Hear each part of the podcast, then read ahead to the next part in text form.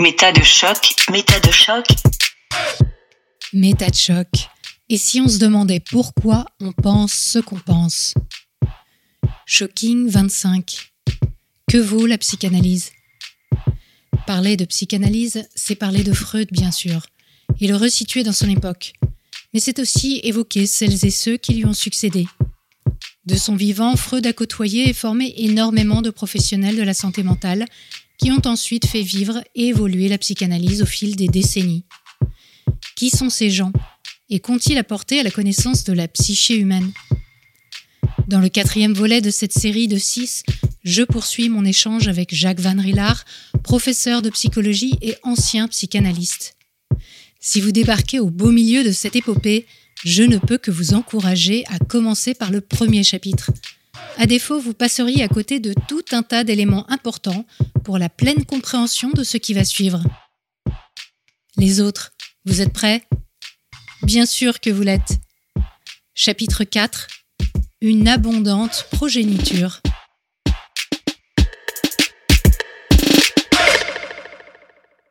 Il y a quand même un aspect qui est relativement nouveau dans l'argumentation en faveur de la psychanalyse, c'est l'idée selon laquelle les neurosciences viendraient confirmer certaines théories de Freud. Et notamment parce que Freud, il ne faut pas l'oublier, était quand même un neurologue de formation. Avant de s'intéresser à l'aspect psychologique, il était donc dans une mmh. étude des neurones. Et il avait élaboré une théorie qui s'appelle la théorie du frayage, qui serait, d'ailleurs c'est reconnu hein, aujourd'hui par les scientifiques et les professeurs d'université, vraiment la première fois que la plasticité cérébrale était nommée qui est quand même un sujet important aujourd'hui dans le domaine des neurosciences. Alors, les partisans de la psychanalyse, les gens qui défendent Freud, disent c'est quand même incroyable que euh, à aucun moment, vraiment publiquement, on ne reconnaisse cette paternité euh, de la plasticité cérébrale et qu'on n'attribue pas à Freud en disant bah, c'est comme le boson de X. Hein. X, il n'a jamais pu euh, montrer que le boson existait et c'est qu'après sa mort qu'on a pu dire bah oui, effectivement, il avait raison. Ou comme Semmelweis avec le lavage de mains et, le fait mmh. que bah, il avait raison qu'il fallait se laver les mains si on voulait euh, aider les femmes à accoucher sans les tuer, en fait, parce qu'on introduisait des bactéries, et notamment les médecins qui étaient aussi légistes et qui travaillaient sur des cadavres avant d'ensuite donner naissance à des enfants, faisaient une hécatombe. Et donc, Semmelweis, le premier, avait dit, mhm. et sans forcément comprendre bien pourquoi, il avait remarqué que quand on se lavait les mains, eh ben, ça limitait la mortalité des femmes. Et donc, certains psychanalystes disent, bah, quand même, il faudrait pouvoir reconnaître la valeur de ce que dit Freud sur la plasticité cérébrale. Maintenant, le problème, quand on regarde ça, c'est que pour lui, la plasticité cérébrale était associée à l'éros et à l'émergence des pulsions sexuelles chez l'enfant. Aujourd'hui, on sait bien que ça n'a aucun rapport.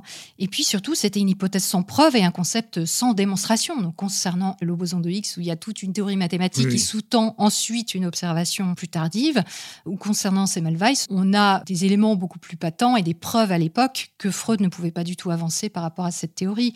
Mais plus généralement, les neurosciences sont souvent nommées pour dire euh, oui, quand même, ça confirme certaines théories de la psychanalyse. Qu'est-ce qu'on peut dire là-dessus? Oui, d'abord, il faut reconnaître que Freud, qui était un homme intelligent, a sûrement dit par-ci par-là des choses intelligentes, peut-être nouvelles.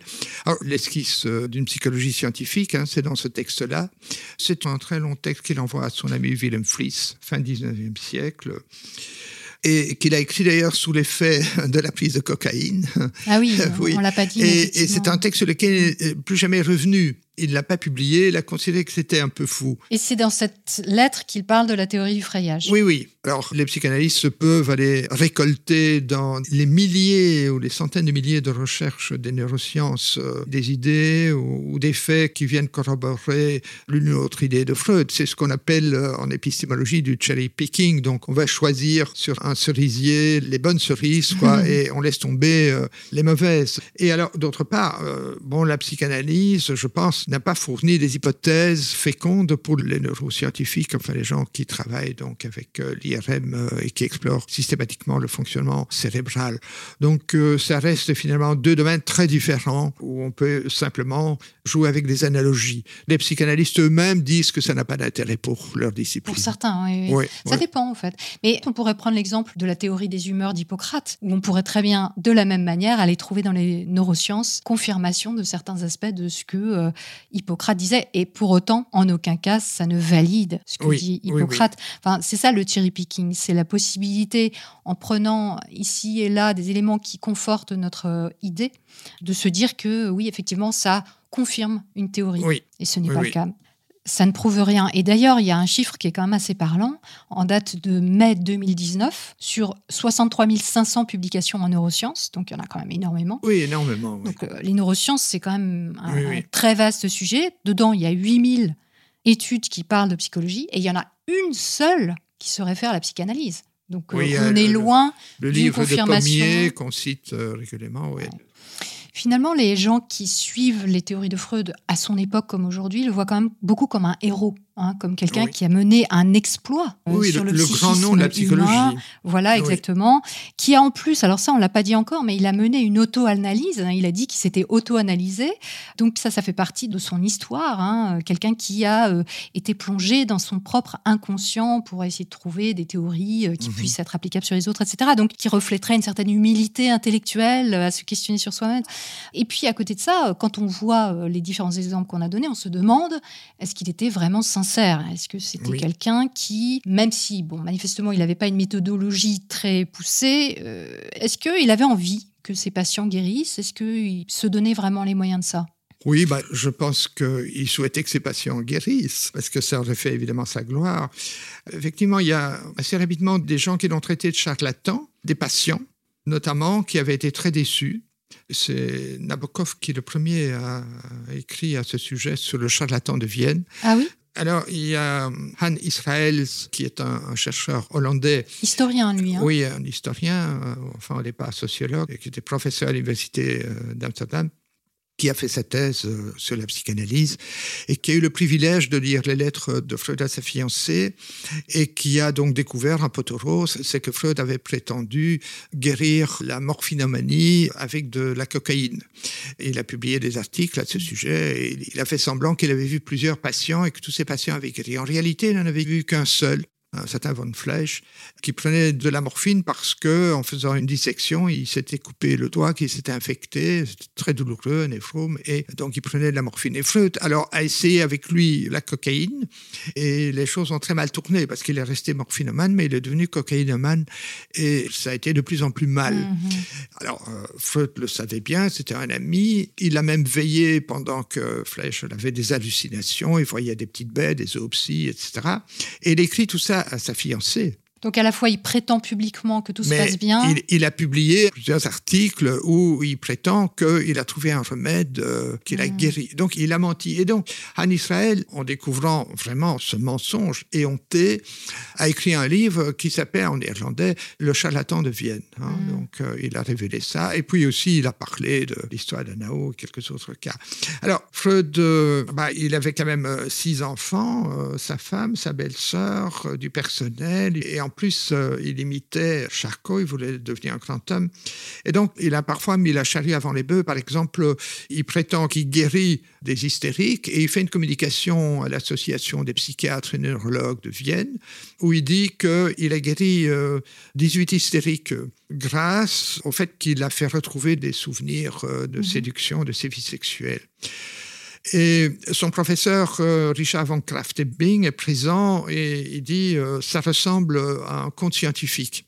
Et on sait que Kraftebing a réagi comme ça parce que Freud l'écrit le lendemain à Fliss. Il dit Tu te rends compte ce qu'a dit euh, le patron, là, von Kraftebing, à mon sujet Mais euh, ce que l'on constate, c'est que Freud écrit dans les lettres de toute cette période Je n'ai encore guéri aucun patient. Donc il ment. C'est mmh. incontestable. Mmh. Hein. Et il remet cette histoire deux ans plus tard. Il écrit que donc la neurasthénie est la conséquence de la masturbation. Il dit, je l'ai vérifié sur plus de 200 cas. Et de nouveau, là, dans les lettres à Fliss, il n'est absolument pas question de 200 cas. C'est à peine s'il y a quelques cas. Donc, il gonfle complètement mhm. ces chiffres. Et on a aussi euh, des passages dans son livre où il dit, voilà, j'ai traité telle femme hystérique, etc. Et grâce à telle et telle révélation, elle a été entièrement guérie. Alors, ces personnes ont été retrouvées, notamment Michael Borg-Jacobson en parle dans Les patients de Freud. On sait qu'ils n'ont absolument pas été guéris, donc Freud mentait. Ça, c'est incontestable.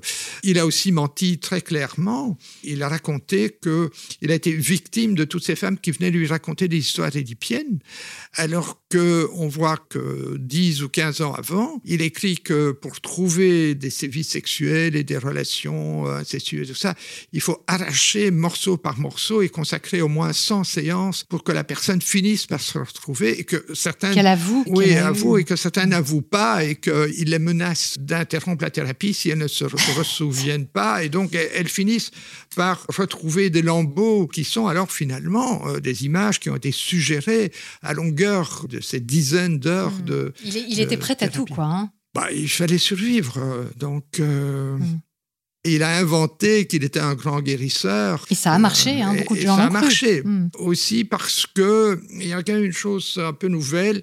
Bon, c'était beaucoup de femmes très riches de la très haute société parce qu'elles étaient enfin écoutées par un homme qui était entièrement Oui. à leur service. Oui, Donc, on voit dans les lettres de Fliss que Freud allait jusqu'à partir en vacances avec les patientes, Mhm. qui restaient logées chez elles, Mhm. hein, et qu'elles pouvaient l'appeler à n'importe quelle heure du jour et de la nuit. hein.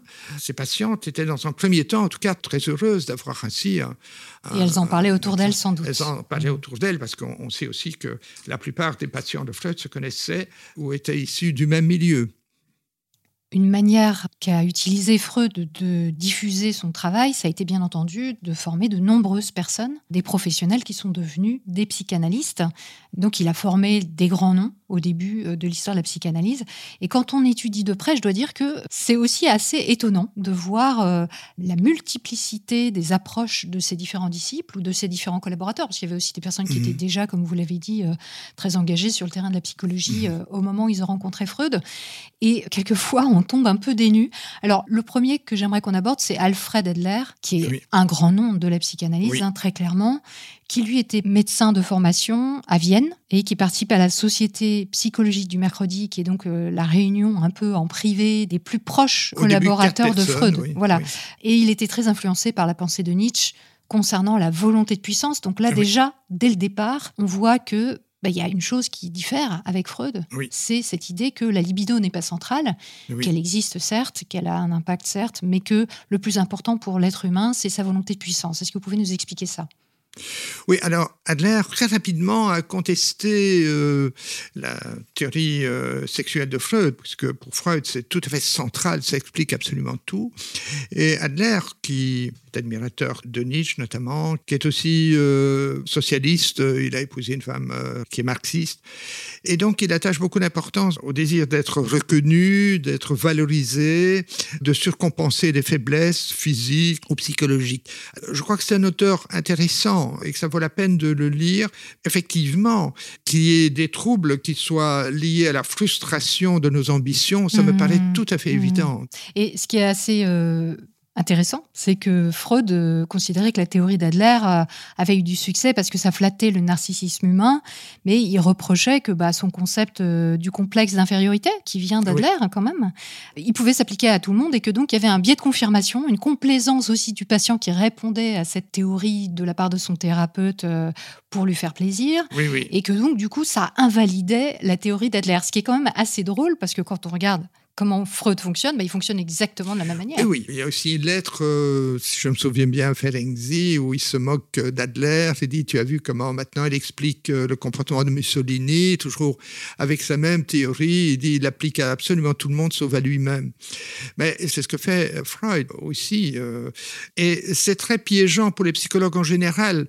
On est très facilement tenté d'expliquer par des processus inconscients. Oui, et d'autant plus quand on est clinicien, c'est-à-dire quand Oui, on reçoit des oui. patients, parce que il faut bien dissocier un psychologue qui fait de la recherche scientifique Oui, et un psychologue clinicien qui reçoit des patients. Et il est évident quand on reçoit des patients, eh bien, on projette sur ces patients et on a un certain type de patientèle aussi par Oui, rapport oui. à l'endroit où on exerce, le type euh, de personnes qu'on reçoit, etc.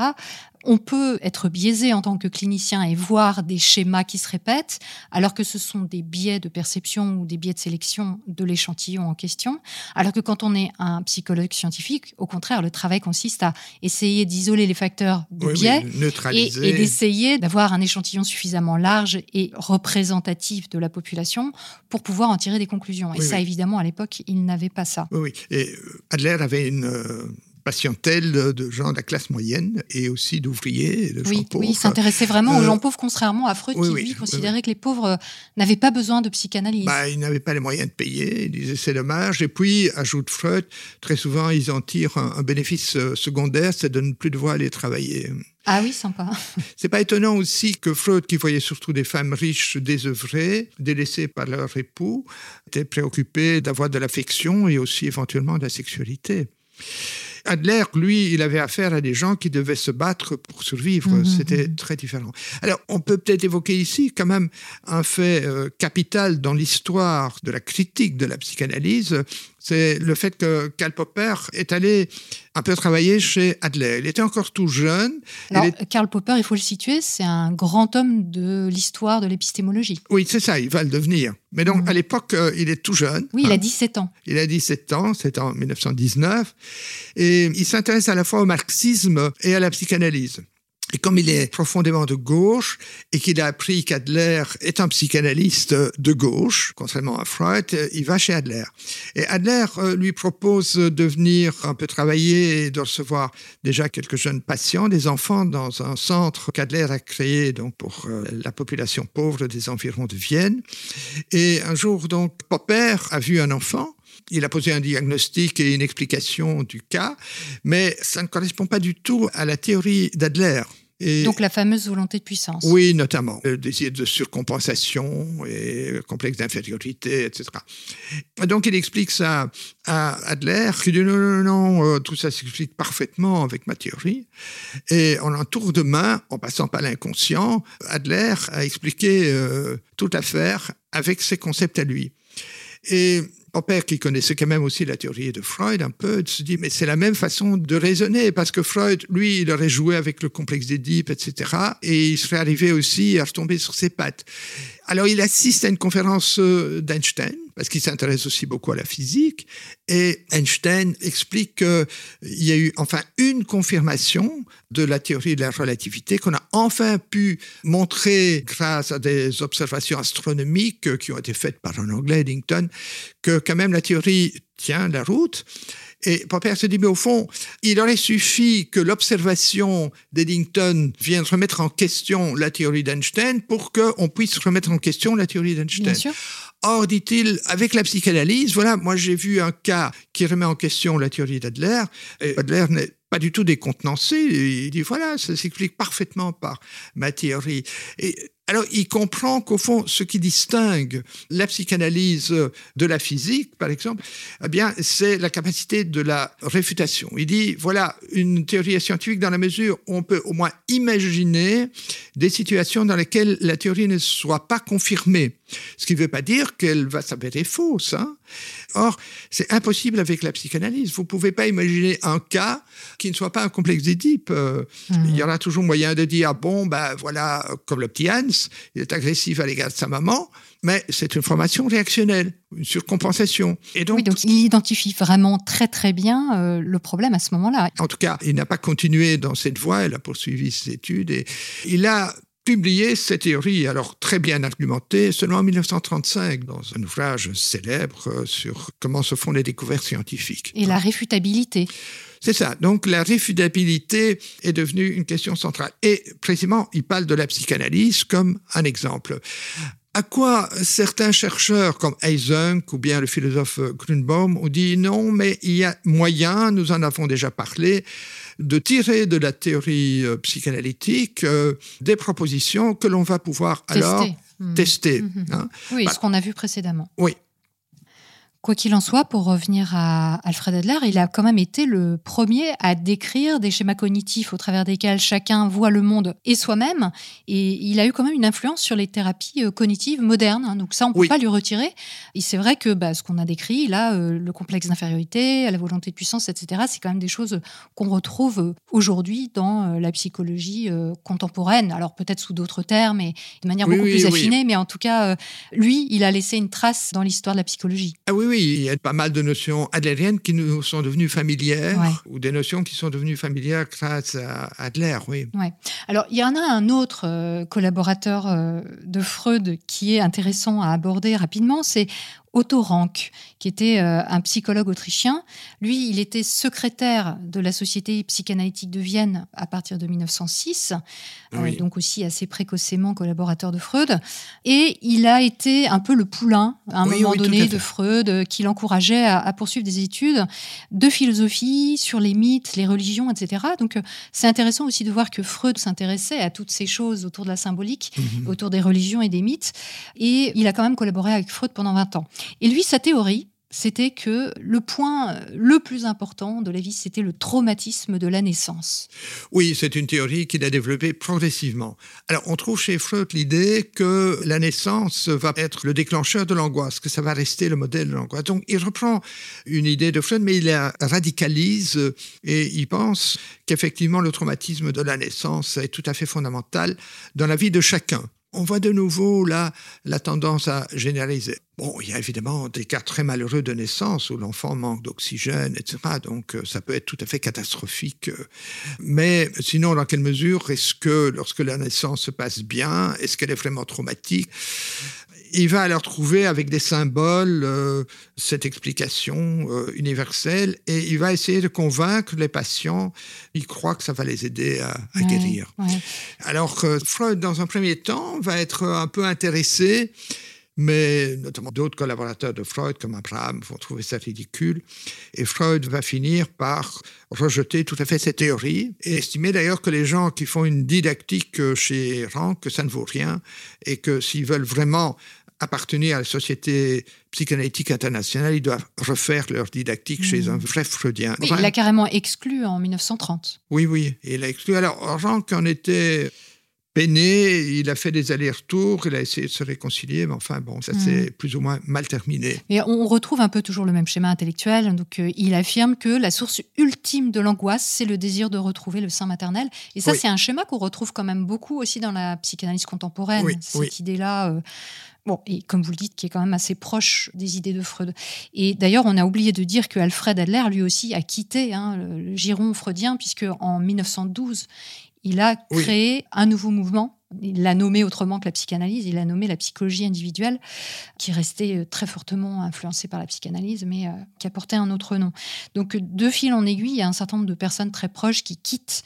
C'est le cas aussi de Sandor Ferenczi, que vous avez déjà nommé, qui est un psychiatre venu de Budapest, qui rencontre Freud en 1907 et qui a une relation épistolaire avec lui pendant 25 ans. Donc, euh, on a beaucoup, beaucoup de traces de Freud. C'est avec lui que Freud a échangé le plus de lettres, oui. Donc ça, c'est super intéressant d'un point de vue historique et pour bien comprendre euh, comment Freud fonctionnait. Bon, et lui, il a une théorie aussi assez particulière qui va le mener à un conflit euh, avec Freud en 1924. Est-ce que vous pouvez expliquer un peu rapidement cette histoire? Oui, alors il y a d'abord une théorie euh, assez farfelue dans un ouvrage intitulé Thalassa, où il dit que le désir fondamental de l'être humain, c'est de retrouver la mer, la mer, la maman, mais aussi l'océan. Hein, l'un est le symbole de l'autre. Mais euh, ce qui va le plus euh, les dissocier, c'est le problème de l'efficacité de la cure. Donc, euh, on voit dans les lettres que Ferenczi reproche véritablement à Freud de ne pas se préoccuper de la guérison des patients. Hein. Mhm. Et on voit dans des lettres de Ferenczi aussi à d'autres euh, qui disent oui, euh, Freud m'écrit que les patients c'est de la racaille, ils sont tout juste bons à nous maintenir en vie, à nous payer, mais il y a guère d'espoir. Si on veut trouver des aveux de Freud sur l'échec de la thérapie, il faut lire les lettres à Ferenczi dans les années 20 et au-delà. Hein, donc c'est assez dramatique. Et donc Ferenczi lui en veut beaucoup. Il dit moi je veux absolument continuer à guérir les gens.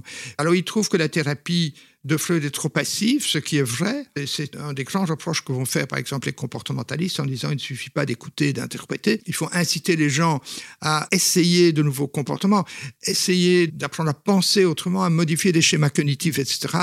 Et donc, Ferenczi a déjà aussi euh, cette idée. Il dit qu'il fait de la psychanalyse active mais il pense que ces patients aussi, dans leur enfance, manquaient d'affection maternelle, il va les materner. Et donc, euh, il va avoir des contacts physiques, il va les embrasser, par exemple. Et Freud est très fâché, on voit dans les lettres, il dit, mm. bon, alors maintenant, euh, j'ai appris que vous embrassiez vos patients. Mm, mm, où est-ce que ça va se terminer? Vous savez bien à quel point il y a déjà eu des problèmes sexuels avec des patients. Je vous prierai euh, d'arrêter, sinon ça va fortement nuire à notre réputation. Donc, c'est à la fois pour des problèmes de techniques, de théories. euh, et donc Freud, qui est quand même très susceptible, qui ne supporte pas la contradiction, ils vont aussi se séparer, se disputer. Ouais. Hein. J'aimerais bien comme, citer un petit bout de la théorie de Ferenczi qui consiste à dire que l'acte sexuel cherche à retourner symboliquement dans le sein maternel. Donc euh, il y a Oui. quand même une parenté avec euh, Rank aussi, quelque part. Mais lui, il dit c'est pour ça que les amphibiens et les reptiliens se sont dotés de pénis. Oui. Pour pouvoir faire cette expérience de retrouver le sein maternel Ah oui. et l'océan, et etc. Oui, oui. etc. Enfin, c'est Ah très oui. poétique, hein, mais. euh, Oui, oui, ce livre, euh, Thalassa, est complètement fou. hein. ouais. Et on l'a traduit en français à la petite bibliothèque Payot. Je ne sais pas si on peut encore le trouver, mais c'est hallucinant. euh, c'est du délire complet. Ouais. Et on en arrive à Jung, Carl Gustav Jung, donc Oui. euh, un personnage qui reste vraiment aussi très très important dans l'histoire de la psychanalyse, qui rencontre Freud euh, après un an d'échange épistolaire en 1907. Et lui, alors, il a euh, bah, des théories qui clairement sont très très personnelles aussi, mais qui vont trouver des disciples, etc., et qui vont faire que jusqu'à aujourd'hui, bien sûr, il y a des personnes qui se revendiquent de la psychanalyse ou de la thérapie analytique Oui, euh, oui, oui. jungienne. À propos d'ailleurs de cette expression, euh, je suis psychanalyste jungien ou je suis chez un jungien, on peut faire remarquer que dans la psychanalyse, euh, on réfère souvent à un grand nom comme ça. Hein. Quand on demande de préciser, les gens vont dire oui, c'est un freudien, c'est un lacanien, c'était un clénien. Il y a même des phérenciens. Il y a une association encore Ah en oui. France. Et des adlériens, bien oui, sûr. Oui, des adlériens, euh, etc. Alors que, euh, par exemple, dans les pratiques de thérapie comportementale, on ne va pas du tout se référer à un grand nom. Bon, il y a quelques grands artisans au départ, comme Skinner, par exemple, euh, etc. Enfin, peu importe ces noms. On ne Euh, se revendique pas d'eux, en fait, on se on revendique revendique pas de la science, de la De la science, psychologie, oui. des expériences qui ont Oui, pu oui, être faites et des découvertes qui évoluent euh, avec le temps. Et d'ailleurs, les gens qui se forment à cette thérapie, ils sont invités surtout à lire, bien sûr, les concepts de base, mais aussi les nouveautés. Alors que dans la formation euh, des psychanalystes euh, freudiens, par exemple, moi j'ai été formé à la psychanalyse freudienne et freudo-lacanienne, on a passé des heures et des heures à étudier et à commenter les textes de Freud.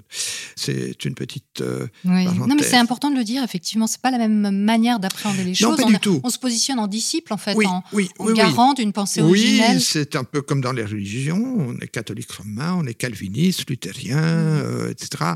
Donc, on se réfère aussi à des textes canoniques qui doivent être étudiés par celui qui euh, va se former.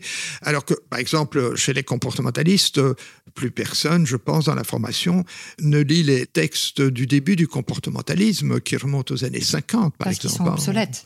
Oui, on ne lit plus euh, Watson, euh, très peu lit Skinner. On s'intéresse à qu'est-ce qui se fait actuellement, comment est-ce qu'on traite maintenant? Par rapport à ce que vous dites, euh, le parallèle avec la religion, chez Jung, quelque part, il y a cet aspect religieux dans le sens où Oui. lui-même était animé d'un certain mysticisme. Il s'intéressait beaucoup à l'imagination, mais aussi à l'occultisme.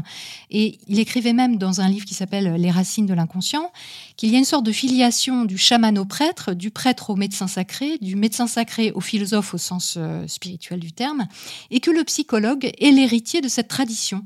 Oui. Donc, en fait, Jung va remanier la psychanalyse à la lumière de ce qu'il apprend au travers des religions, de l'occultisme, etc., avec une envergure extrêmement mystique qu'on va retrouver beaucoup, qui a laissé énormément de traces dans toutes les spiritualités contemporaines comme le New Age, Oui, avec des notions bah, comme l'inconscient collectif, hein, dont Oui. on sait aujourd'hui que c'est une théorie qui ne tient pas, c'est-à-dire que on ne retrouve pas des archétypes, des notions universel. à oui. travers le temps ou l'espace qu'on retrouve partout. Donc euh, cette histoire de féminin universel, de masculin universel, euh, avec euh, l'anima et l'animus, cette chose qu'on aurait à l'intérieur de soi Oui, comme euh, la mère universelle ou le père universel, la persona aussi qu'il développe autour du masque social. Il a, il a tout un univers, alors évidemment qui est très très différent de celui de Freud. Et il développe aussi une idée qui est extrêmement présente dans la spiritualité New Age, qui est les synchronicités. Le fait que si deux choses, deux événements, Oui, deux se- images se arrivent en même temps, alors c'est un signe, c'est une révélation, une rencontre entre l'inconscient collectif et le monde physique. Donc il Oui. y a- il y, a vraiment ce côté euh, très mystique. Il a toute une théorie, on va pas la passer euh, vraiment euh, au crible, mais il y a aussi un élément intéressant qui développe en 1909 qui est l'individuation. Oui, et qui euh, dit que c'est le fait de se libérer des conditionnements inconscients qui pèsent sur soi et de découvrir ses spécificités personnelles, donc ces spécificités qui sont en fait en lien avec cette théorie spirituelle, de rencontre avec l'inconscient, notamment l'inconscient collectif, qu'on arrive à s'individuer, donc à devenir un individu. C'est intéressant comme théorie. Et je trouve qu'il peut y avoir des parallèles avec la psychologie scientifique, qui est de dire, bah, si on se rencontre vraiment soi, si on se respecte mhm. soi dans ses limites, dans la connaissance de soi, on peut effectivement vivre euh, peut-être mieux. Euh, mais voilà, bon, lui, il a un ancrage qui est clairement euh, spirituel. Quoi. Alors on comprend bien que Freud, qui lui aussi a eu une passade euh, jusqu'en 1900 avec la numérologie, euh, la cabale, on a des traces de ce genre de choses, l'a complètement abandonné. Et quand il a rencontré Jung, bah, il a dit non, quoi, c'est pas possible. Il était quand même assez clairement athée, hein, on peut dire, Freud. Ah oui, oui, totalement, militant. Voilà, donc à partir de là, à un moment donné, c'est quand la rupture exactement avec, Oui, en, 1913. Bah, c'est-à-dire que très rapidement, il y a eu des collisions d'idées. Les deux hommes d'abord ont été fascinés l'un par l'autre euh, pour diverses raisons. Euh, Freud était très flatté que Jung, qui était le premier assistant d'un psychiatre de grand nom, euh, vienne le voir, mmh. de Suisse. Et donc il pensait qu'il allait pouvoir entrer en fait dans l'histoire aussi de la psychiatrie grâce à Jung. Il était aussi très content de rencontrer Jung parce que dans sa société du mercredi, là, il n'y avait que des juifs. Et alors, il avait peur qu'on qualifie la psychanalyse de science juive. ça limite son expansion. Alors, comme Jung n'était pas juif, il était ravi. il a tout fait pour que Jung devienne le premier président de l'Association psychanalytique internationale. Et Jung était assez fasciné aussi par Freud, bien que très rapidement, par exemple, l'insistance sur la sexualité, comme dans le cas d'Adler, hmm. a été une source de conflit. Donc, que Jung aussi ne pensait pas que c'était l'essentiel, bien qu'il avait une vie sexuelle bien remplie apparemment. Ah hein. Il a eu comme maîtresse, par exemple, Sabina Spielrein, qui était une de ses patientes. Il a eu d'autres maîtresses. Enfin bon. Donc manifestement, euh, la sexualité n'était pas étrangère à la vie de Jung, mais il trouvait que Freud avait tort d'expliquer tout à partir de là. Et donc, il a développé euh, très fort cette notion euh, d'archétype et d'inconscient collectif avec lesquels il fallait que la personne euh, se réconcilie en quelque sorte. Mais cette théorie ne tient pas la route. Euh, un exemple un peu ridicule, c'est qu'il dit par exemple la pomme est une image archétypale qu'on retrouve partout, alors qu'en fait il n'y a pas eu de pomme en accident avant le Moyen Âge.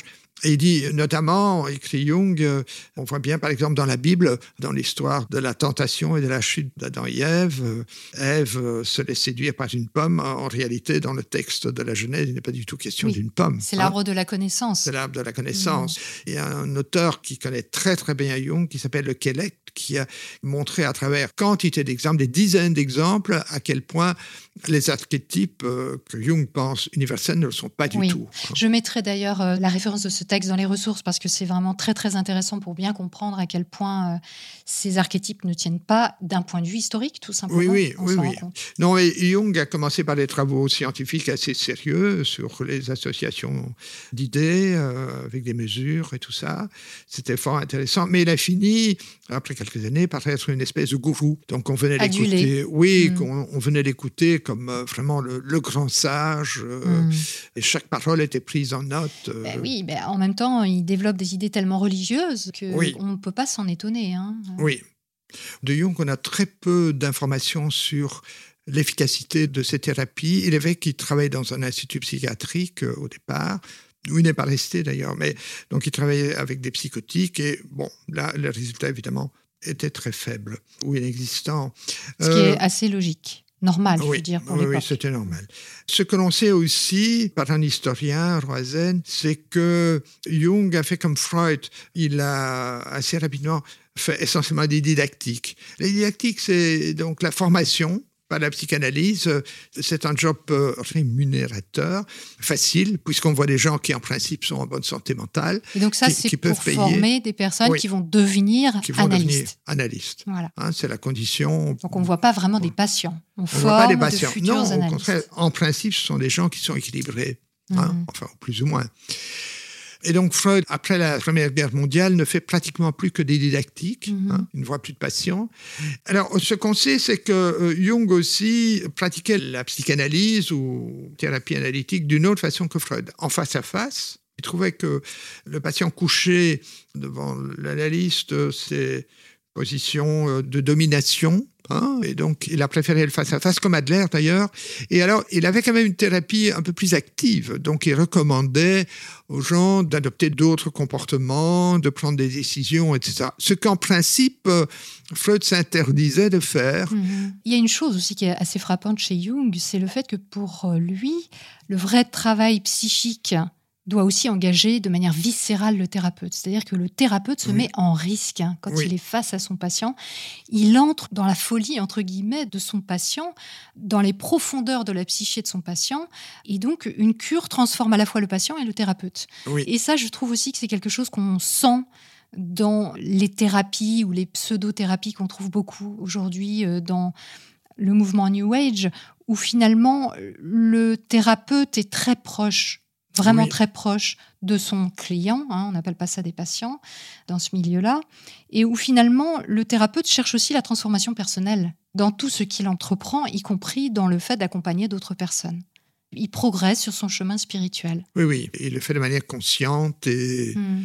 Profonde, pourrait-on dire. Hmm. Parce que le comportementaliste euh, que j'ai été euh, jusqu'à deux ans, donc quand même euh, de 80 euh, tout récemment, il est aussi euh, plus ou moins euh, transformé dans certains comportements. Oui, mais ce n'était pas votre objectif de vous transformer avec votre patient. C'est ça. Bah, chez Jung, il y a aussi une espèce d'auto-analyse qu'il a fait longtemps. Hein, dessiner des mandalas. enfin, il y a un côté très, très mystique et ésotérique. Hein, il s'est oui, il s'est intéressé aux écrits tibétains, à mhm. l'alchimie, etc. Il a cru retrouver dans l'alchimie, d'ailleurs, pas seulement les prémices, euh, de la chimie, mais aussi tout un voyage mystique qui veillait à transformer la personne et à l'individualiser, comme vous disiez. Hein, oui, oui. À, trouver son soi profond. Oui, tout à fait. Et c'est vraiment très intéressant ce que vous dites sur l'alchimie, parce que c'est une croyance ou une pratique qui est extrêmement euh, présente dans les croyances New Age encore aujourd'hui. Et je crois vraiment que Jung a joué un rôle de passeur de cette alchimie un peu fantasmée spirituelle traditionnelle avec le New Age. Donc toute cette part imaginaire euh, de la lecture des symboles, de la transformation de la matière en esprit, de l'esprit qui se transforme en matière, etc. Il a quand même écrit plusieurs bouquins. En 1929, il a écrit un gros livre qui s'appelle Synchronicité et Paracelsisme. En 44, donc des années après, il écrit encore euh, Psychologie alchimique, hein, le nom de son livre. Et en 55, encore un autre livre. Donc euh, ça traverse vraiment son œuvre, sa pensée, et ça reste très très euh, présent aujourd'hui. D'ailleurs, j'aimerais quand même citer pour l'exemple, parce que c'est assez frappant, qu'en termes de postérité, il y a un auteur très très connu de la spiritualité New Age qui s'appelle Deepak Chopra, qui est un grand vendeur de best-sellers de livres de New Age. Et dans un de ses livres, il s'appelle La voix du magicien, qui est vraiment un livre très connu de lui il passe en revue les étapes du grand œuvre alchimique et on retrouve vraiment, alors sans qu'il nomme Jung directement, mais on sent qu'il est très très influencé par justement ce que Jung a fait de cette pensée alchimique. Donc c'est pas anodin du tout, hein, tout ça. Au-delà de la psychanalyse, euh, Jung vraiment euh, laisse une trace, quoi dans la pensée contemporaine. Oui, oui. Gaston Bachelard qui a écrit un très beau livre euh, qui s'appelle La formation de l'esprit scientifique, dans lequel il décrit comment progressivement les chercheurs, les savants deviennent de plus en plus scientifiques euh, à partir du 16e, 17e, 18e siècle, et comment un des grands obstacles à la pensée scientifique, c'est de penser par analogie et de faire des comparaisons trop rapidement. Il dit il faut sans cesse lutter contre les images, les analogies faciles, et c'est ce que fait Freud et, Jung. Et c'est très humain. Oui, Jung retrouve dans l'alchimie euh, des symboles, il fait des analogies, et alors il croit que c'est le chemin mystique, alors que ces gens essayaient euh, de mettre au point les produits chimiques. Il y a une autre figure que je trouve intéressante à aborder aussi par rapport à l'évolution euh, des pratiques alternatives, on dira, d'accompagnement de personnes qui cherchent à trouver le bien-être, etc., etc. C'est Wilhelm Reich. lui, c'est un médecin au départ qui collabore avec Freud, donc plus tardivement, à, partir de 1919, qui est beaucoup plus jeune évidemment. Et euh, il est vraiment dans une démarche aussi euh, liée à l'intuition. On retrouve ça. Et il développe des idées bah, que je vais vous laisser euh, un peu euh, nous expliquer, qui sont aussi assez iconoclastes, intéressantes, et on va voir qu'elles ont aussi un impact euh, dans notre vie d'aujourd'hui. Oui, alors Reich a été d'abord un fidèle freudien. Il avait des responsabilités importantes de formation dans la société psychanalytique de Freud. Hein. donc dans les années 20. Mais il s'intéresse aussi à Marx. Et il prend d'ailleurs une carte au Parti communiste. Et donc, il pense que les peuples sont opprimés bien sûr, c'est une idée marxiste, mais notamment dans la sexualité aussi, qui a une répression sexuelle, et qu'il faut libérer aussi euh, les gens de cette contrainte euh, des normes. Donc il va euh, développer de plus en plus, d'une part, des idées socialistes, et d'autre part, des idées d'une véritable libération sexuelle. Ce qui n'est pas l'idée chez Freud. Freud dit, voilà, les gens sont névrosés parce qu'ils ont refoulé des expériences sexuelles, éventuellement parce qu'ils n'expriment pas des pulsions sexuelles etc. Mais Reich va dans une autre direction, il dit non, non, il faut favoriser les expériences sexuelles. Mhm. Hein. Alors, il va être exclu de l'association psychanalytique internationale, moins pour les idées que l'on peut trouver excessives en matière de sexualité que à cause de son adhésion au communisme. C'est très exactement en 1934 qu'il va être exclu parce que il y a la montée du nazisme et donc euh, on pense qu'il va euh, jouer un mauvais tour à la psychanalyse euh, en restant communiste. Oui, d'un point de vue politique. D'un point de vue politique, c'était gênant. Hmm. Il était devenu gênant hmm. et donc son nom ne va plus figurer dans la liste officielle des psychanalystes. Il va alors émigrer, il va aller dans l'Europe du Nord et puis il va aller aux États-Unis, où là il va développer alors des théories farfelues. Si on, on lit ses derniers textes, c'est véritablement délirant.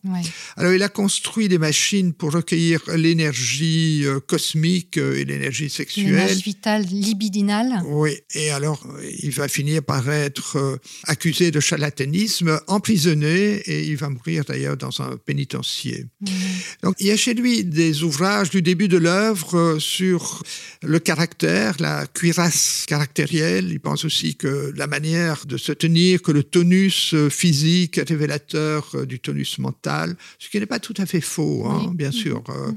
Il a aussi écrit sur la psychologie des masses, euh, où il y a des passages intéressants, mais la fin de sa vie est tragique.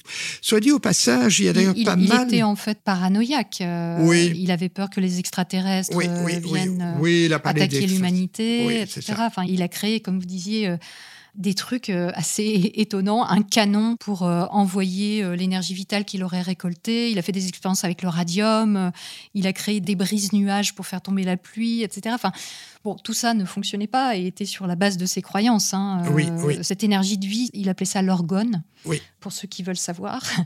Donc voilà, effectivement, il a été assez loin. Mais c'était intéressant quand même, ses débuts euh, à s'intéresser à la psychologie du peuple. Hein, euh, oui. Et au fait que finalement, réprimer la sexualité n'était pas forcément bon pour la santé mentale. Oui, oui, bien sûr. et ce carcan social de l'époque. Il est le premier qui a dit que la notion de pulsion de mort de Freud, ça expliquait un tas de choses qu'il fallait expliquer plutôt par le marxisme. Chacun sa marotte. En tout cas, on retrouve aujourd'hui des pratiques euh, liées à Wilhelm Reich, et notamment, je pense à des pratiques de massage ou d'accompagnement thérapeutique dit biodynamique. Alors pourquoi j'en parle?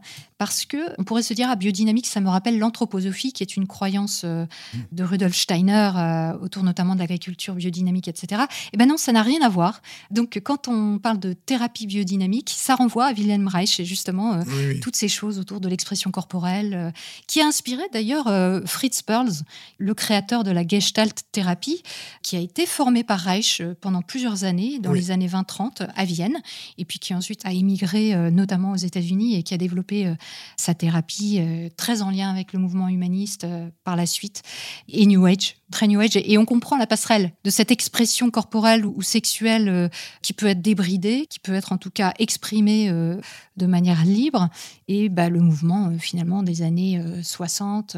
Oui, c'est ça. Reich a été remis à l'honneur dans les années 60. Donc les étudiants de 68 lisaient Reich et aussi Lowen euh, et la Gestalt, tout ça mm. a été à l'époque euh, très à la mode. Bon, en tout cas, quand on fait le tour de toutes ces personnes qui ont euh, côtoyé et finalement succédé à Freud, on se rend compte qu'à partir d'une démarche commune, hein, qu'on appelle donc la psychanalyse, on va développer des interprétations qui sont très variées, très différentes et qui peuvent se contredire. Donc on est face à un concept qui finalement n'est pas assez défini, et qui n'a pas un socle théorique suffisamment clair pour que on puisse aller dans une direction commune finalement. Oui, alors à ce propos, il faut remarquer que d'une part, la diversité de théories et d'interprétations qui se manifestait tout de suite, hein, dès que Freud réunit chez lui Adler, Steckel aussi, dont nous n'avons pas parlé, euh, qui accordait par exemple beaucoup d'importance à l'angoisse de la mort, il va y avoir des divergences d'interprétation et de théorie parce qu'il n'y a pas de critères solides. Et il y en a d'autant moins qu'on se réfère toujours à l'inconscient. Donc on peut toujours dire oui, mais dans l'inconscient, euh, a signifie B euh, ou signifie encore euh, C ou encore autre chose. Et alors, dans la pratique, comme les clients ou les patients ou les analysés vont recevoir ce type d'interprétation, ils vont commencer à penser comme ça, ils vont faire des rêves, mais parfois en conformité avec euh, ce qu'ils ont appris dans leur analyse. Donc, les, patients confirment d'une certaine façon la théorie du thérapeute qui, lui, à son tour, est de plus en plus confirmé de la validité de cette thérapie. C'est typique, par exemple, le mot rat. Si vous lisez la première page du cas. Donc, ça, c'est un cas de Freud Oui, il parle tout de suite de sa sexualité. Et alors, Freud dit Mais comment se fait-il que vous parlez tout de suite de ça? Il dit Mais c'est ce que je sais de vos théories. Donc, avant d'arriver chez Freud, il adhère déjà à ce schéma. Et donc, il y a un renforcement réciproque mm-hmm. entre les patients, les clients et les thérapeutes mm. qui finissent par croire, dur comme fer, à leur théorie parce qu'ils entendent leur théorie euh, revenir de la bouche de leurs patients. Hmm. Donc, euh, Alors moi, ça me fait vraiment penser à une émission que j'ai faite avec un ancien astrologue, donc une personne qui est revenue de l'astrologie et qui dit, euh, et d'ailleurs c'est le titre de notre émission, l'astrologie, ça marche trop. Ça marche trop. C'est-à-dire, ça marche tout le temps, en fait. On est tout le temps confirmé dans sa croyance. Et d'ailleurs, Karl Popper comparait lui-même les psychanalystes et les astrologues. Parce que finalement, on n'a jamais les moyens, avec les outils de la psychanalyse, de critiquer la psychanalyse. C'est ça, euh, donc elle est irréfutable. Comme la religion. Hein. oui, c'est un système euh, en vase clos, quelque part. Même si, alors évidemment, hein, les psychanalystes peuvent utiliser des outils freudiens, par exemple, ou lacaniens ou adlériens, et aussi s'intéresser à la recherche scientifique en cours, et bien entendu, être au fait des dernières euh, recherches. Mais si on parle spécifiquement de la psychanalyse, hein, et non pas des psychanalystes, on ne va pas généraliser sur les psychanalystes, chacun est différent et, chaque praticien a sa manière mmh. d'aborder les choses, mais en tout cas, la psychanalyse, elle s'auto-confirme. voilà. Oui, soit dit au passage, comme la religion. Vous pouvez toujours expliquer tout par votre euh, croyance religieuse. Mmh. Alors, on a vu quand même que parmi tous ces hommes, euh, bah, il y a eu des idées très variées. Et moi, j'ai l'impression, mais vous allez me dire si peut-être c'est pas le cas, que les femmes de cette histoire, parce qu'il y en a et nous allons euh, les évoquer, elles étaient beaucoup plus fidèles finalement aux idées de Freud.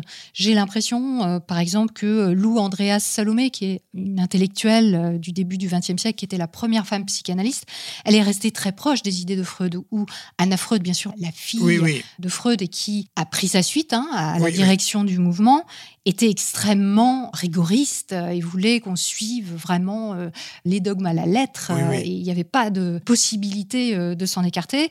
Je ne sais pas, qu'est-ce que vous en pensez? Oui, peut-être que les femmes étaient euh, plus soumises, compliantes, mais il y a quand même eu des rebelles, en particulier Karen Horney, qui a contesté notamment cette envie du pénis et tout ce que Freud avait dit sur les femmes, justement. Donc il y a des femmes qui ont quand même fort contesté. Elle est partie aux États-Unis, elle a fait école, euh, d'ailleurs, mhm, euh, mhm. parmi les noms célèbres. Carl Rogers a été formé par elle. et Marie Bonaparte, euh, bon, elle euh, avait l'impression d'être chez le génie de la psychologie, bien qu'elle avait beaucoup d'admiration aussi pour un autre, Gustave Le Bon. Enfin, finalement, c'était quand même Freud qui était l'idole. Et Freud, euh, qui était sensible aussi au, titre, donc elle était princesse de Grèce. Arrière-petite-nièce de Napoléon. Arrière-petite-nièce de Napoléon. Elle était riche aussi, à quoi Freud était sensible. Et donc, elle a fait une psychanalyse chez lui, à la fois pour devenir psychanalyste et aussi parce qu'elle avait quand même quelques problèmes personnels, notamment au plan sexuel. Alors, elle a été très militante. Euh, elle a fondé la Société psychanalytique française. Elle a fondé des revues. Elle a mis vraiment une, bonne partie de sa fortune au service de la diffusion de la psychanalyse en France. Mais il y a des archives qui ont été notamment lues ou découvertes par Rémi Amouroux, qui est un au départ un psychanalyste qui est devenu comportementaliste, qui enseigne maintenant à l'Université de Lausanne. Il a fait sa thèse de doctorat sur Marie Bonaparte et il a trouvé des documents où Marie Bonaparte, à la fin de sa vie, est très déçue de la psychanalyse. Donc elle dit que ça n'a pas marché, que ça l'a pas aidé. Elle est morte assez amère à l'égard de ce qu'elle a adoré pendant dizaines mmh. d'années. Donc euh, là aussi, c'est un peu un fiasco. Oui, et son parcours est assez intéressant parce que, au départ, comme vous le disiez, elle était très influencée par Gustave Le Bon, qu'on a cité tout à l'heure concernant la psychologie des foules, qui était quelqu'un de très influent à l'époque, et qui était persuadé d'une théorie qui était quand même très en vogue à l'époque, que l'orgasme féminin, le plaisir féminin venait du clitoris. Hein, donc ça peut paraître étonnant parce qu'aujourd'hui, on se dit que ça doit être une idée très neuve, hein, cette idée de clitoris, mais pas du tout. À l'époque de Freud, c'était une idée qui circulait euh, assez librement et que Freud a contrecarré en disant que bah non, euh, le plaisir clitoris n'était pas une bonne chose. Oui, il disait c'était infantile. Exactement. Et donc, Marie Bonaparte, étant très intéressée par les théories de Gustave Le Bon, avait cette idée que bah, si elle n'avait pas d'orgasme elle-même, c'est sans doute qu'il y avait un problème avec son clitoris. Et elle avait fait des expériences sur elle-même. Elle s'était fait opérer. Voilà, elle s'était fait opérer chirurgicalement pour rapprocher la tête de son clitoris du vagin, donc la partie externe, pour voir si effectivement au moment du coït, ça allait pouvoir euh, améliorer euh, son plaisir et peut-être atteindre l'orgasme, qui était une théorie au départ également de Gustave Le Bon. Donc elle a fait quand même trois interventions chirurgicales pour tester ça, et malheureusement pour elle, ça n'a rien donné de bon. Mais ce qui est, c'est là le rebondissement extraordinaire de l'histoire, c'est qu'il y a quelques années, des chercheurs se sont intéressés à cette distance entre la tête du clitoris et le vagin, et il y a eu des expériences sous IRM alors, qui sont des expériences qui ne sont pas très nombreuses, donc qui méritent réplication et qui méritent de se pencher plus dessus, mais il semblerait qu'effectivement, sur euh, les échantillons étudiés, la taille du clitoris, hein, de sa tête jusqu'au bas de ses jambes, on va dire, entre guillemets, autour du vagin, a un impact et qu'il y a statistiquement, dans ces études qui sont, encore une fois, je le répète, à répliquer, une différence de distance. Donc, euh, on observe chez les femmes qui ont une distance de 21 mm plus d'orgasme que chez les femmes qui vont avoir une distance de 29 mm. Mais c'est intéressant le fait que euh, Marie Bonaparte, finalement, euh, s'était posé des questions qu'on continue à se poser. Et elle y est allée de sa propre anatomie, parce qu'elle a payé des, chirurgiens réputés pour faire cette opération qui était quand même délicate. Oui, et puis c'était une aventurière, parce qu'elle avait fait aussi des expériences avec le radium sur elle-même. Oui, oui, elle était très intéressée aussi par la biologie. Hein. Ouais. Donc elle a abandonné cette histoire de clitoris quand elle est devenue psychanalyste, et comme vous le dites, à la fin de sa vie, finalement, elle s'est dit que c'était pas forcément des idées euh, finalement très intéressantes. Elle a fait beaucoup de traductions hein, de Freud. Euh. C'est vrai qu'elle a contribué à la diffusion de Freud en France. Oui, très largement. dans les années 20. C'est pas très bonne traduction, mais enfin, euh, par exemple, on voit que par-ci par-là, quand la phrase est un peu difficile à traduire, elle laisse tomber. ok. Ouais. Et finalement, ce qui est assez remarquable, c'est qu'en France, comme vous le disiez, les théories de Freud elles ne sont pas répandues du tout. Donc, euh, effectivement, Marie Bonaparte traduit ses textes, mais ça reste relativement confidentiel. Alors que dans les pays anglo-saxons, on va avoir un développement assez euh, précoce. Hein. Il y a une mmh. personne notamment qui s'appelle euh, Ernest Jones, qui était un, médecin britannique, qui a traduit les textes en anglais assez tôt, en 1911, et qui a permis la diffusion aussi aux États-Unis. Ce qui fait que après la Deuxième Guerre mondiale, on en est arrivé à un point où presque tous les titulaires de chaires de psychiatrie étaient psychanalystes, ce qui n'était absolument pas le cas en France. Donc ça, c'est intéressant de le savoir parce qu'on a l'impression aujourd'hui que la France a toujours été psychanalytique, on va dire, mais non, pas du tout. C'est arrivé beaucoup plus tardivement et on y reviendra. Donc après cette Deuxième Guerre mondiale, pourquoi? Parce que au moment de la montée du nazisme en Allemagne et dans les régions de l'Europe, bah, les psychanalystes, qui étaient beaucoup des juifs, comme vous le disiez tout à l'heure, ont dû fuir et sont partis donc soit en Angleterre, soit aux États-Unis. Et c'est à partir de là qu'il y a vraiment eu un essaimage de la pensée freudienne dans les pays anglo-saxons. Alors une grande figure au départ de cette euh, psychanalyse anglo-saxonne, on va dire, c'est Mélanie Klein, qui, elle, était euh, à Berlin et qui a émigré, alors un peu plus en amont, en 1925, de Berlin vers Londres. Oui, effectivement, euh, j'ai l'occasion de lire assez bien Mélanie Klein, notamment parce que dans le séminaire de psychanalyse d'enfants que je suivais pour ma formation d'analyste, euh, on nous demandait de lire des textes de Mélanie Klein. J'ai d'emblée, à l'époque, alors que j'étais quand même très admiratif de Freud, de la psychanalyse, j'ai été tout de suite euh, assez choqué par euh, les interprétations. J'ai trouvé toujours que c'était fou D'ailleurs, Freud lui-même n'appréciait pas tellement Mélanie Klein et Anna Freud était franchement son ennemi, sa rivale, pour des raisons à la fois euh, de réputation mais aussi au niveau euh, des interprétations. J'ai eu l'occasion de dîner avec Dolto, qui était une grande amie de mon patron, Jacques Scott. Ah oui, Euh, oui j'ai dîné plusieurs Mhm, fois avec cette dame. Et je me souviens lui avoir posé la question, qu'est-ce que vous pensez de Mélanie Klein? Super intéressant. Et elle a répondu dans une phrase, elle m'a dit elle était folle. D'accord.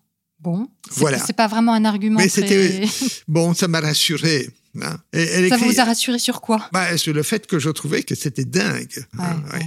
Bah, elle écrivait des choses comme ceci euh, dans l'analyse de tous les garçons, et j'insiste sur le tout. Dans l'analyse de tous les garçons, une voiture en mouvement représente la masturbation et le coït. Des voitures qui s'entrechoquent représentent toujours le coït, tandis que la comparaison de deux voitures de tailles différentes exprime la rivalité avec le père ou avec son pénis. Hmm. Oui. C'est. Bah, on retrouve la même Oui, alors mécanique. euh, euh, tout est à l'avenant. En fait, elle a publié euh, beaucoup de choses en ne parlant en fait que de ces trois euh, enfants qu'elle a psychanalysés abondamment. C'est vrai que Mélanie Klein, c'est un personnage qui est vraiment très particulier parce que c'est quelqu'un qui a eu quand même de l'influence. hein. Elle Oui, a oui, eu des disciples et des personnes qui s'en sont revendiquées. Elle Encore s'intéressait alors aux enfants, ce qui à l'époque était souvent d'ailleurs des femmes psychanalystes qui s'intéressaient aux enfants. Donc elle voulait comprendre ce qui se passait dans la tête d'un nourrisson, elle voulait déchiffrer alors les fantasmes des enfants, etc. Parce qu'elle était imprégnée de freudisme. Elle a été d'ailleurs en désaccord avec Freud puisqu'elle situait euh, le complexe d'Oedipe dès la première année. Dès la Euh, première voilà. année. Alors on ne sait pas sur quelle base, mais voilà. Et elle a dit une phrase quand même qui moi me fait penser euh, à du lacanisme avant l'heure. Elle a dit un bébé en lui-même n'existe pas. Eh oui. On ne sait pas ce que ça veut dire. Alors, sans doute que les analystes euh, pourront dire, mais si, si, euh, si on lit les textes, on comprend bien ce que ça veut dire, etc. Mais voilà, on arrive à des phrases comme ça, euh, sibyllines. Et puis, euh, finalement, elle avait aussi une vision où la mère était toujours considérée comme dangereuse, voire mortifère pour l'enfant. Dévorante. Euh, voilà, dévorante, etc. Euh, elle considérait que l'enfant pouvait devenir schizo-paranoïde à cause des comportements de la mère, etc. Donc, c'est avec des idées comme quoi euh, c'est un passage obligé du développement psychologique de l'enfant d'en passer par là. Oui. Enfin, c'est extrême. Et en même temps, un peu comme Dolto, des personnages dans la vie qui semblent des personnes douces, des femmes accompagnantes, des- et qui tiennent des propos et qui ont des réflexions qui sont euh, extrêmement violentes, quoi. Oui. Oui, oui, euh, elle attribue euh, aux nourrissons des fantasmes de destruction du sein de la mère, etc.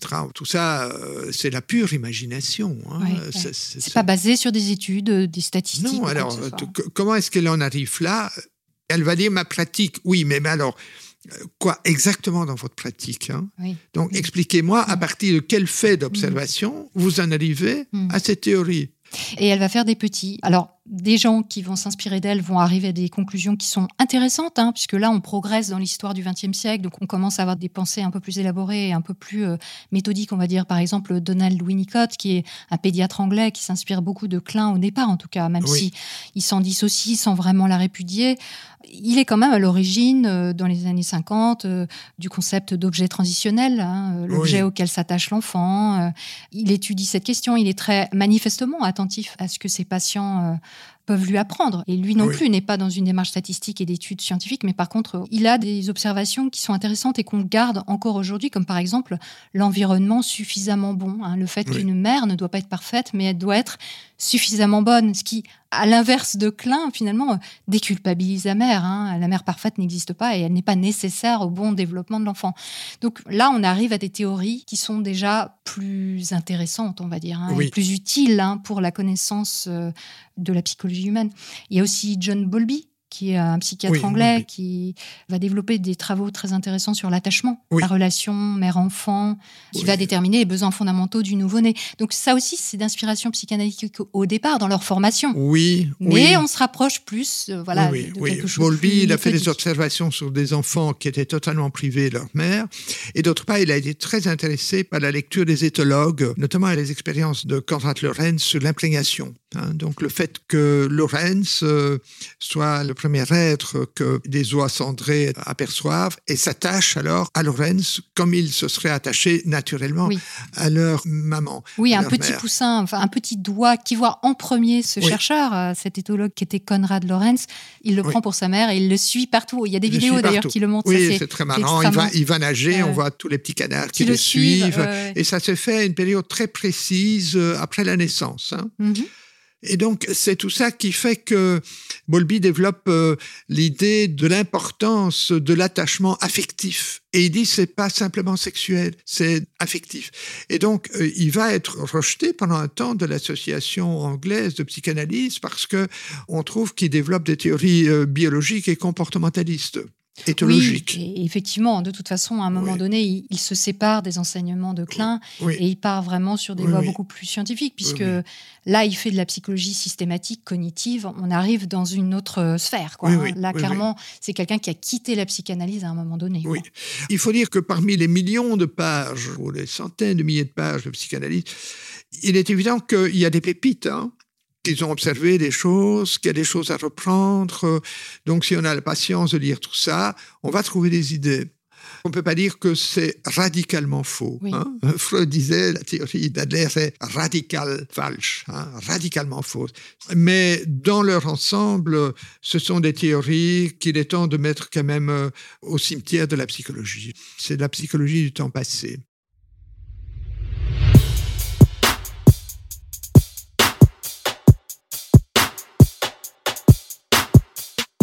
Méta de choc est indépendant, gratuit et sans publicité. Pour que ce podcast humble et superbe continue de nourrir vos deux hémisphères cérébraux et ceux d'un nombre croissant d'auditeurs et d'auditrices, sentez-vous libre de le soutenir en suivant le lien en description vers les plateformes participatives. Méta de choc n'existe que grâce à vos dons. Un grand merci à celles et ceux qui ont apporté leur soutien cette semaine. Comme d'habitude, de nombreuses ressources sont mises à votre disposition sur la page dédiée à l'émission sur le site métadechoc.fr. N'hésitez pas à les consulter pour vérifier ce qui a été dit et aller plus loin. La semaine prochaine, nous poursuivons notre épopée au pays de la psychanalyse avec notamment en guest star Jacques Lacan et Françoise Dolto. Vous n'êtes pas au bout de vos surprises. On se retrouve donc vendredi prochain à 18h pour le chapitre 5. D'ici là, prenez le temps d'observer la manière dont vous pensez et de la questionner. Vous n'imaginez pas ce que vous pensez.